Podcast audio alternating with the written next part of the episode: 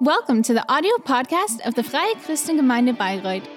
We are glad that you're connected to this podcast and hope you enjoy listening to this sermon.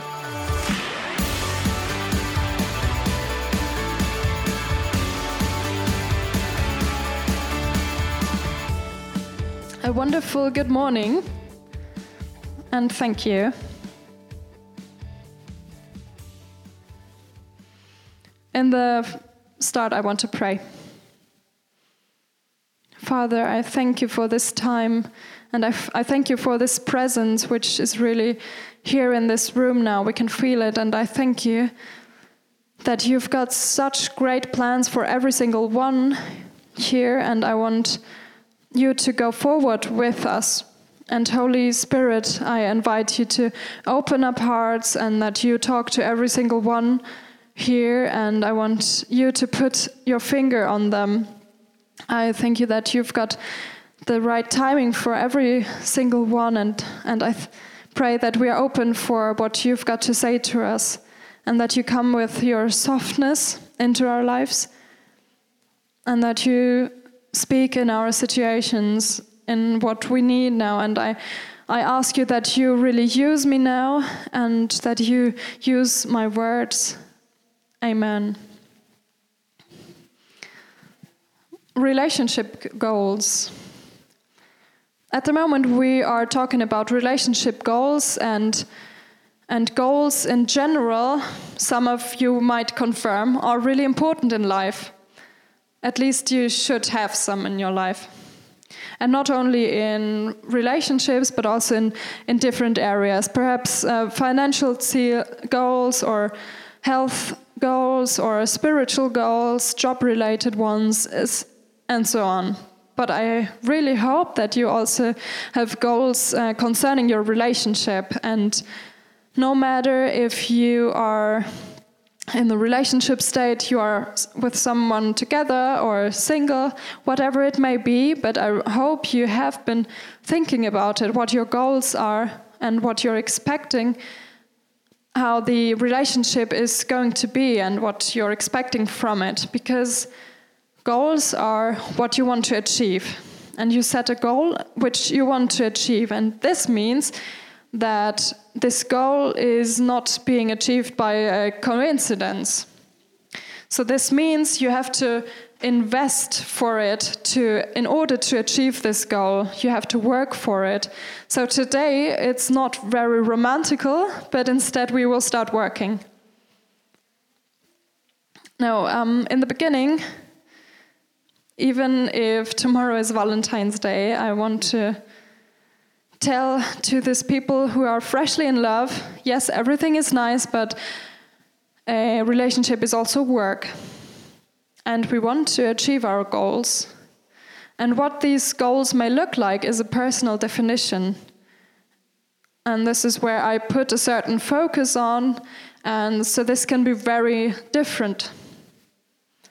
And I was thinking about what what different relationship goals people have and what's important to them. And I've been looking on Instagram, where many people are are on, and there are certain hashtags which people put under their photos, which describes what's um, shown on the on the photos. There's their hashtag love or hashtag relationship goal or hashtag couple goals and so on. And I was looking, well, it's interesting. Let's have a look what uh, what where this leads to and.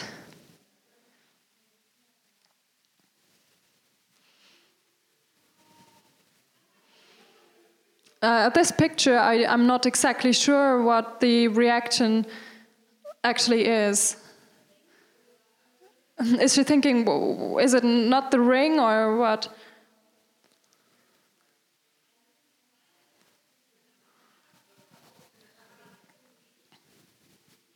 And they have, um, they're wearing the same colors, and even in the in higher age, relationship goals with the same clothes on.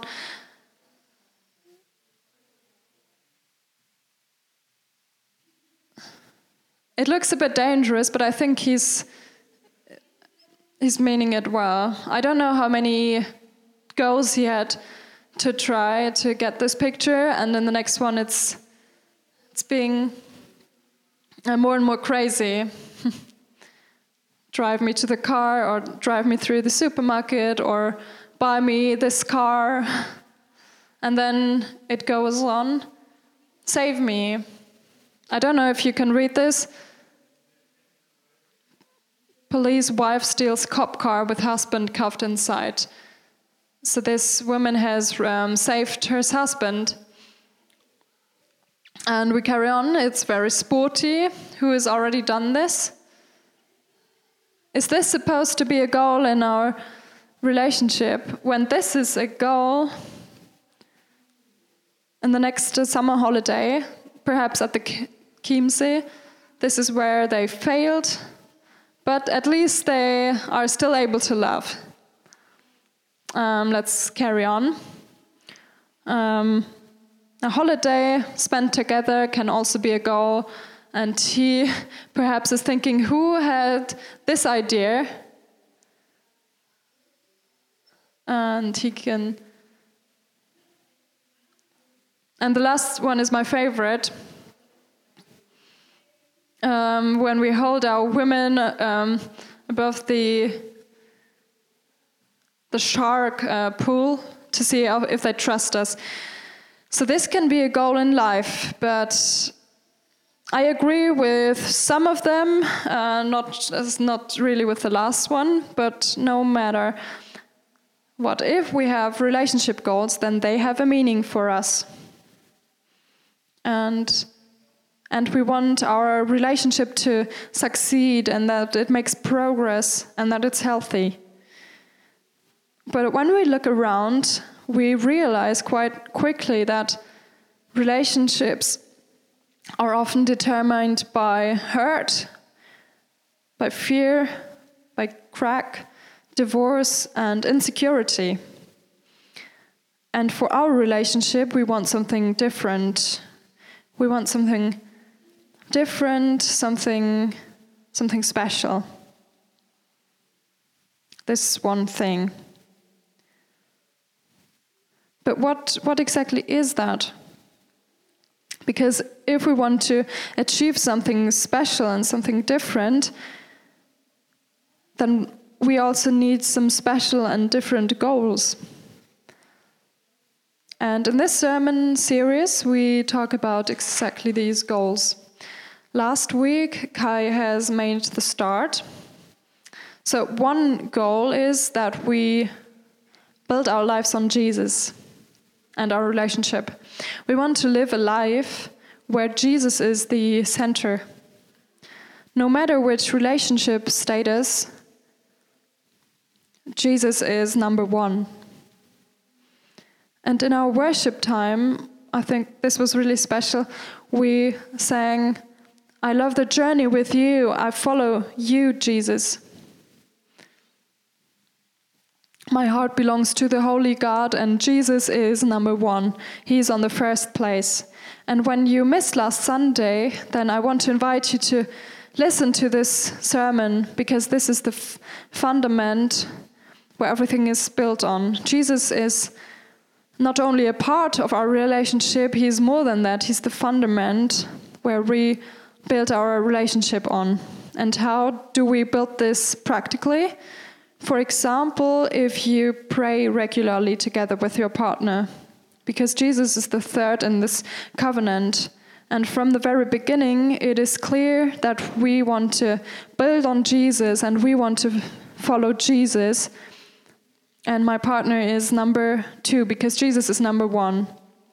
No matter which relationship status, You've already got number one. And one goal, what we talk about today, is that we want to live a mission. Come to it soon. And next week, we talk about that we want to defeat our enemy, and another goal will be that we keep the covenant. So we want to build on Jesus, we want to live one mission, we want to defeat the enemy, and we want to keep the covenant. These are our goals. And today we talk about living one mission. tomorrow is Valentine's Day, and I, I think that lots of proposals are being made on this day. It's a really romantical, romantic day, and the man is being reminded that he's supposed to do something. So before people marry, there is often in the churches a preparation talk for marriage or a course for marriage, and I really, I really encourage everyone to do this when you want to marry because I was thinking there are so many courses for lots of different uh, things in our life. For example, the first aid course, or swimming course, pregnancy course, or driving license course, um, adult education course, but but really do a marriage course, which is the most important thing. And and why do we think we can do this on our own? Let's just get help to do it. And often, what's being asked in these courses is, um, why do you want to marry? And it's actually a really simple question, isn't it? Why do you want to marry? And then eventually there is a long break when they think, hmm, we are supposed to say something spiritually, perhaps um, because we're happy, because we love us, and because the love songs on the radio are really making sense now, because we're so happy with each other because we're so happy. And I want to tell you something. 17 years ago, I, I met this uh, wonderful man here in the first row. And it was very romantical, it was so perfect and great. And then this moment came when, when he looked at me and said, Christine, I don't need you to be happy.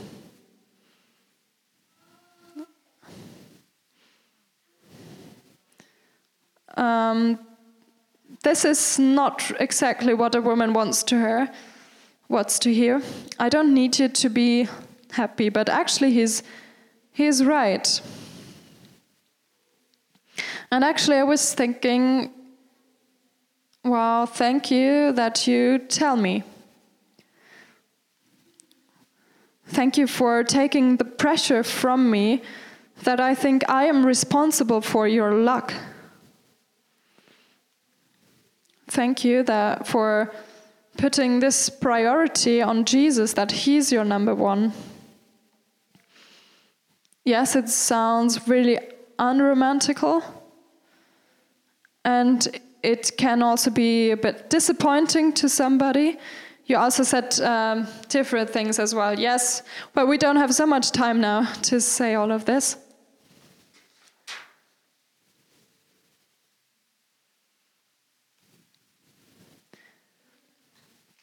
But I, I just want to tell, tell you this marriage that God has wanted is not based on luck. The relationship that God has imagined is not based on luck because luck is coming and going. Yes, it's nice when you're lucky together, and this should be part of it. But there will be also really challenging times, and when you have the impression hmm, it doesn't feel really good now, um, it happens to be really quick that you go different ways. And luck is not the fundam fundament and the basis of a relationship, but Instead, the fundament of a godly um, marriage is unity. Luck um, is just a byproduct of this. And when we are one and one we are also lucky, but this should not be the first goal, and we shouldn't be mistaken it for the fundament, which is unity that we are united for something greater, that we have a mission, and that we live in this mission. And I want to stress this even more this morning. all the other things are also really nice, but today we put our focus on living a mission. And let's have a look in the Bible together how God was imagining this. And in Genesis 1, we read So God created mankind in his own image. In the image of God, he created them. Male and female, he created them. God blessed them and said to them, Be fruitful and increase in number. Fill the earth and subdue it. And in a different translation, it says, And God blessed them and gave them the task to be fruitful and to increase in number, to rule over the fish in the sea and the birds in the sky, and over every living creature that moves on the ground. So, the first thing after he blessed them and after he created man and woman was that he gave them a task, a mission. And their mission were from Adam and Eve to to create this uh, family, to populate the earth, and to take the earth into property. This was their mission, their task to do. The first thing that God said to them is Here is your mission. And the last thing that Jesus said before he went back to heaven was Here is your mission. This is your task. And in Matthew 28, we read what he said Therefore, go and make disciples of all nations, baptizing them in the name of Father and the Son and of the Holy Spirit, and teaching them to obey everything I have commanded you. So we have a mission independently from relationship. We have a mission and a task from Jesus, and therefore we are put into this world. You have a mission. And I want to put up a thesis. What would it be like when, to this question, why, why um, should you marry? should we think because we, together we can serve God even better because we can do this task better together and because we have a mission together in first Moses Genesis 2 it says that is why a man leaves fa his father and mother and is united to his wife and they become one flesh a unity to become one. This is God's first idea behind this relationship. Not being happy, but first being one. And God wants to connect them to, to unity. He wants to unite them. And the problem is that everything God wants to unite, the devil wants to separate. What God wants to unite, the devil wants to separate. And everything what is important to God, which is really in his heart, the devil hates. And where does he start? He um, is especially coming there where God is uniting woman and man.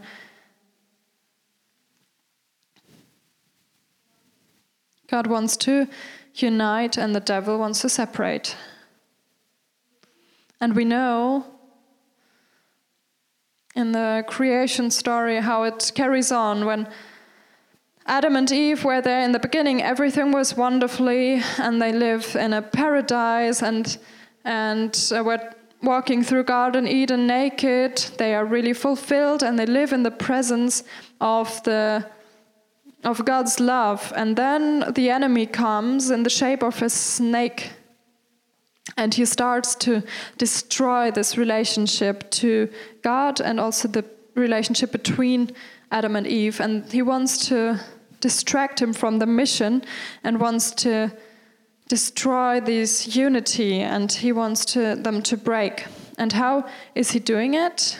First of all, he calls Eve to him, showing him this tree where the snake wants to show her something, and he starts spreading doubts and he's questioning God's word. Has God really said that you're that you're not supposed to eat from this tree? Of course you can. And it's showing her this fruit and says, All the luck is in this fruit, and this is what you really need, which is fulfilling you. And Eve is starting to eat from this fruit, and her eyes are being opened, and she she walks to Adam and says, Hey, you also need this. And then suddenly the sin comes into this world and they realize they're naked and they're ashamed. They want to hide. Before that, it wasn't like that. They, they were one, they were in unity. And suddenly this, this shame comes into the place and this fear of God, and they hide. And then God comes into the scene to their daily daily walk. But they said, What has happened? And then Adam comes out in the hero in his shiny armament.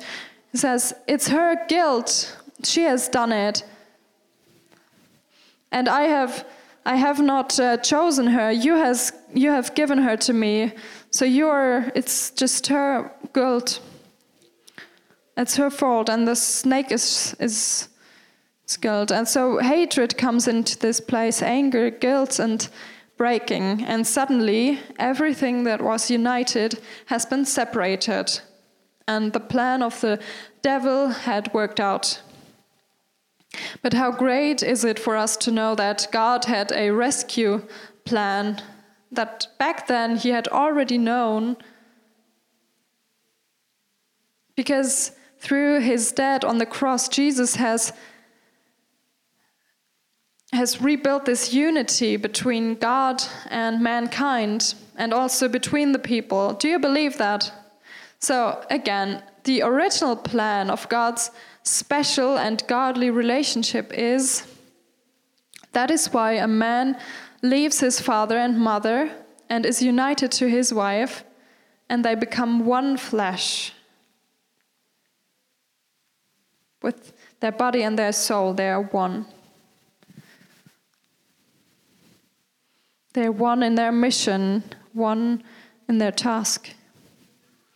And in Amos 3, verse 3, we read a fantastical question Do two walk together unless they have agreed to do so? Do two walk together unless they have agreed to do so? So, when Kai and me want to go for a walk, the first question is where do we go? And what is the goal?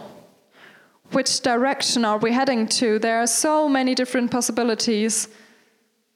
Are we agreeing? Are we one?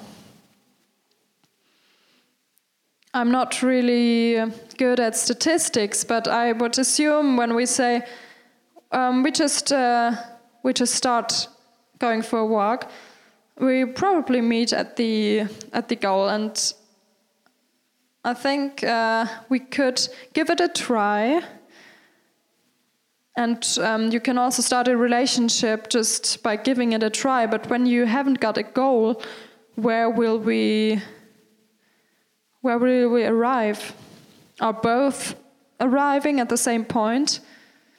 We won't um, arrive together when we are when we have different opinions, when when we don't have the same destiny when we just just walk. And in proverbs 29 somebody says where there is no revelation people cast off restraint.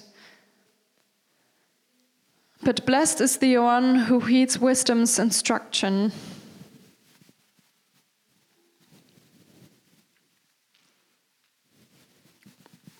when there is no vision and no goal, we won't arrive together. when we are when we have shared opinions, when we have separated and different opinions. When we have one goal, it's it's all heading to this one point. We will meet at this one point, but I remain with mathematics, the vision that is separated and which is shared is is being or is becoming the division. It is being separated. There are two views and two different destinies, two paths and two directions. We need, as a unity, one vision. And I want to put this in the in the context of relationship when there's not a unity in our vision that we have, there will be a fight. Because again and again it will be unclear where we are heading to. Where is the other one going? Are we going together or is he is he going a different path? We actually want to go there or not? We need one vision. And what God wants to unite the devil is trying to separate. And then it says, Well, I'm doing my thing, you can do what you want, I go my own way.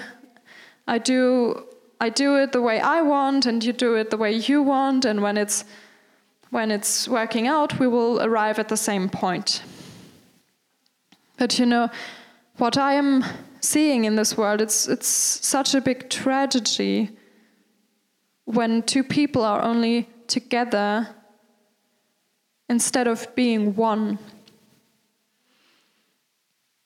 I mean, perhaps you notice the difference when when you talk about this couple they are together or when when you say about them they are really one they are a unity and there's so much power in it in this unity when they're not only together but when they are one and in the Bible, we have lots of examples of some married couples. And one example is really great, which um, concerning this unity, and we want to have a look at it. So there are lots of impressive couples, Adam and Eve, which we were just talking about, Abraham and Sarah, Ruth and Boaz, Mary and Joseph, hello. But it is a different couple, which is really highlighted here, which are mentioned six times. And the greatest thing is that they are always only mentioned together. There's not one place where only the name of the, the, the husband is mentioned or just the name of the wife. So even in these letters or texts and verses, they are a unity. And the thing that has made them so strong is that they built their life on Jesus and that they had a mission. I'm talking of the dream team Prisca and Aquila. Already their names are great, aren't they? And Paul um, is writing in Romans 16 Greet Priscilla and Aquila, my co workers in Christ Jesus. They risked their lives so they've risked a lot for me. Not only I, but all the churches of the Gentiles are grateful to them. Greet also the church that meets at their house. So, what, what do we read here about this couple of marriage they have supported the ministry of Paul and they have risked their lives for Paul, who is doing that nowadays. And they have led a small group. So we start again with that. So they have lived a life which had an enormous impact, which was powerful. And we read this here that so many people were really so thankful just because of this couple working there which was special. And why? because they were one in their mission. So, dear couples, God wants to make one of you and unite you. And why? So that through you, He can work something powerful to His honor. He wants to have a great effect. And when you're sitting here and you're not married or in a relationship, you might think at this point now, oh dear, is she finally at um, terminating? And what is this uh, sermon supposed to say to me? I'm not married, so what am I going to do with it? So last week we have heard that when you want to build a relationship which is built on Jesus, then today you should already um, lead a life where Jesus is the center, which is built on Jesus, independently, independently from your relationship status. And when in the future you want to have a marriage that honors God and that lives a mission, you should start already now to live a life which honors God. And you should live this commission that God has given you. You don't wait. You don't wait until your partner comes to to make you complete and then you start. No, Jesus makes you complete. Have you forgot that? He is number one. And and already today you can serve him. You don't need another person for it. And your biggest goal shouldn't be being married, but your greatest goal should be giving God the honor, no matter which relationship status. It doesn't matter at all, because we want to give God the honor. And when God puts somebody to his to your side, you can praise him for it, but you can also give him his honor today. You don't need another person for it. So don't wait for the future, but start today. Andy Stanley once said a sentence which I, I had to read 10 times until I understood. Are you the person the person you're looking for is looking for? Are you the person the person you're looking for is looking for? Did you understand that? Are you the person, the person you're looking for is looking for? Become this person that a different person is looking forward to marry. You can take a photo of it and think through this for some time. It's really interesting. So become a person that another person is looking forward to marry. So what are you doing today? You live a life that honors God, and everything in you says, Okay, Jesus, I'm going with you, I follow you, you are my focus. And what you want is what I want. I want to serve you and I want to make a difference in this world. God, use me.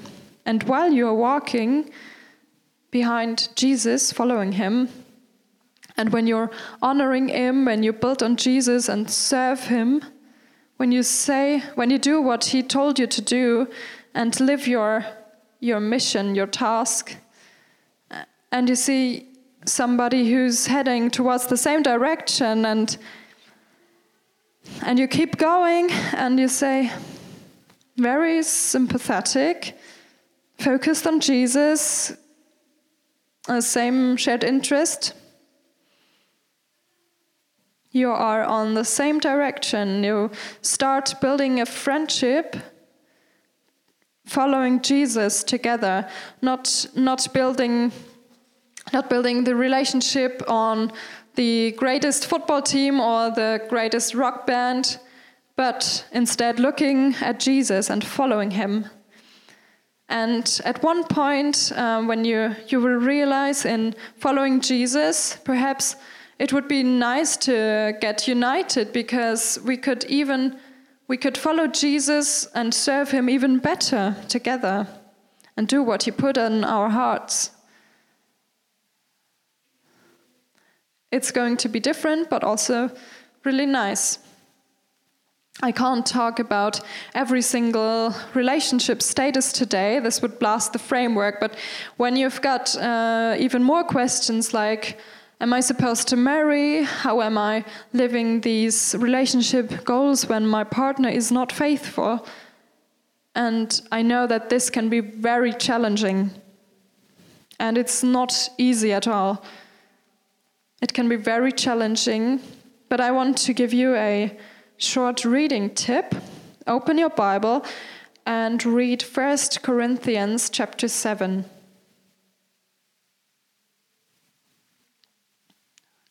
First Corinthians chapter 7 and ask God to help you and and pray that he will tell you what he wants to say to you. But no matter which relationship status, we want a life built on Jesus. We want to live a mission, we want to defeat the enemy, and we want to keep the covenant. So now back to Prisca and Aquila. They have discovered that they are better together, which is really cool. And they have discovered their task, their mission. They, they were asking God how they can make a difference, how they can live what God has given them. And I want to ask you one question What is your mission? What is your commission? And what is it that God wants you to make a difference with? What does it look like? What has God put on your heart? In what are you united? Where do you see that this is the goal and where do you serve? Where do you honor God together? What is your commission as a couple? Where are you better together? Uh, Christine, do you mean that uh, we are supposed to the, do the welcome service together on Sundays? Yes, perhaps that could be, but perhaps perhaps it's even something outside church. That you go this step outside because we want to be reminded. Jesus said, Go out into the world. What is your mission? And there are two things to find out. There are two things on this world that unite people in the strongest way, which we see everywhere in this, in this world. Um, there is one common mission, something that we love, or there is a common enemy. We see this worldwide. Where there where states have a common enemy, wow, or where people have a common mission where they love something together, suddenly they are one. And what is uniting you? What, what do you both love with all your passion? Or where's your heart's opening? Or what do you both hate with all your passion? I say, oh no, this, these circumstances this is where really God's heart is bleeding. And because we built on Jesus, we feel this in our heart as well.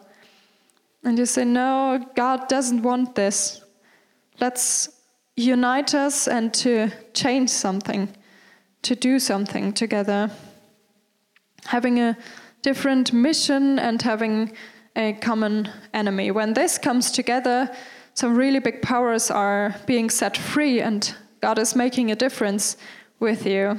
An example when you love it, um, being a host or preparing great food, decorating everything beautiful, opening your house and inviting people to your table where everyone is feeling accepted and feeling feeling well when somebody is sick or a baby has been born, you are the first persons to cook something or bring something to those people.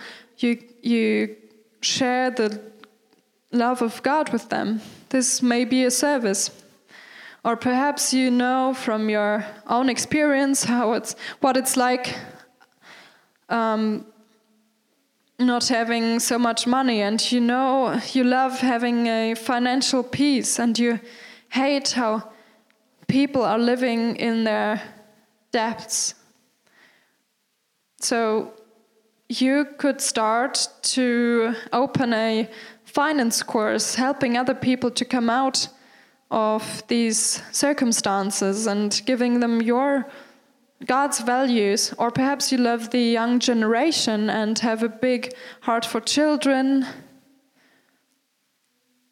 and you get a really big, a holy anger as well when you see how children in your surroundings are being brought up in really difficult uh, circumstances. And perhaps you have this task when you say you want to to have a foster child in your family or you you are being creative and and want to have um, make a difference in this world you're not only together to be happy where are you doing a difference and please don't get me wrong it's not just about making a really really big project it doesn't have to be such a big thing and it doesn't mean that you are supposed to do everything all the time together. No. Everyone has their own gifts, but when you're one in this, then you support the other person and help them out going forward together. And say, You have your gifts and I have my gifts, but when we are united, then it will be even more powerful. we are involved with our heart because what's important to the other one is important to me too. And what's important to God is important to both of us. And we serve Jesus together and we support ourselves. So, what is your mission? What is your mission?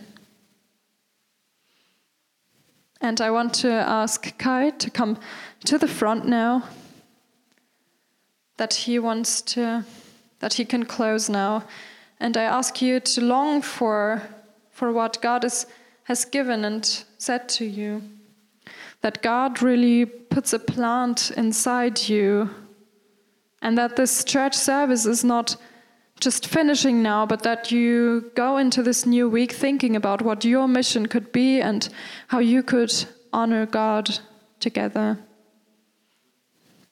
so let's um, stand up now. You're welcome to stand up. And let's take this moment, and I think it's really important this call of God when He says, I have given so much to you, I've blessed you, and you can be a blessing to others and live this commission, live this mission, because this really fulfills you in the end. And as, as it's already been said, no matter where you are, you can say, I want to be one in this. And this is what church is the image that Paul had used, that Jesus is the, the husband, and he is using this um, church as an image, how the, the marriage between wife and husband is supposed to be. So I want to tell you don't fight against each other, but fight together against, against um, who wants to take away what God has given you.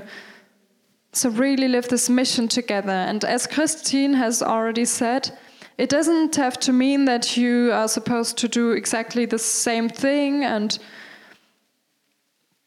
it is about encouraging each other to really strengthen you and to ask, what can I do to support you?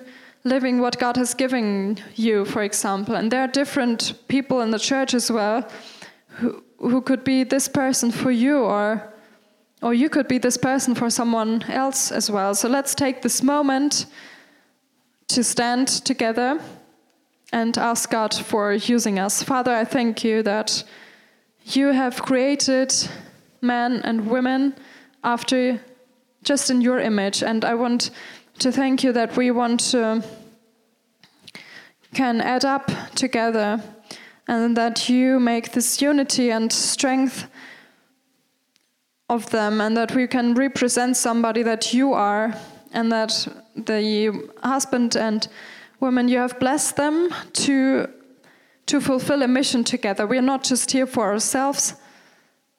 We're not here for for a 60 70 80 years that we are living on this place or just surviving. No but you want to give us a life in fulfillment i thank you that you bless every single one and i bless i thank you that that we can make a difference together and that we can be a blessing for our surroundings in our neighborhood or in our family, on our working place, wherever we are.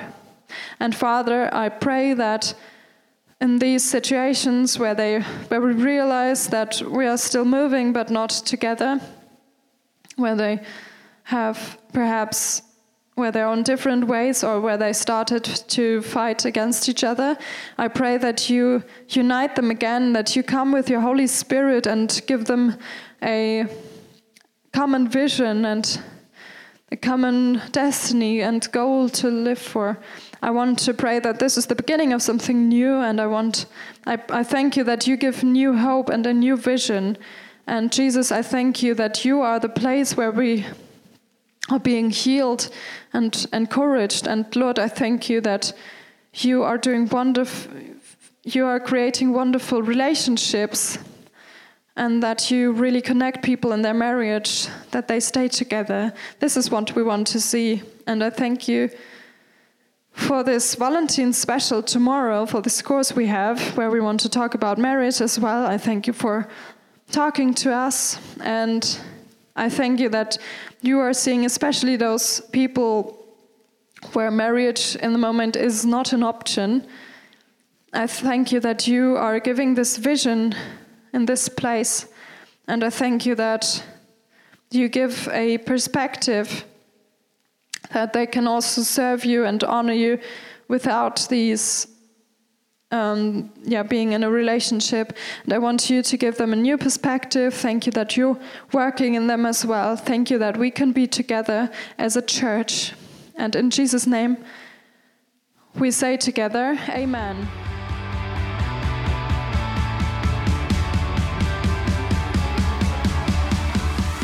If you liked the sermon, feel free to share it with your friends or leave us a comment. We would be glad to personally get to know you, and you're warmly invited to visit any of our Sunday services. You can find more information on our website at www.fcg-bayreuth.de. There, you can also write us a personal message if you would want to know more about a Christian life with Jesus or have any other questions about the Christian faith. Till next time, goodbye!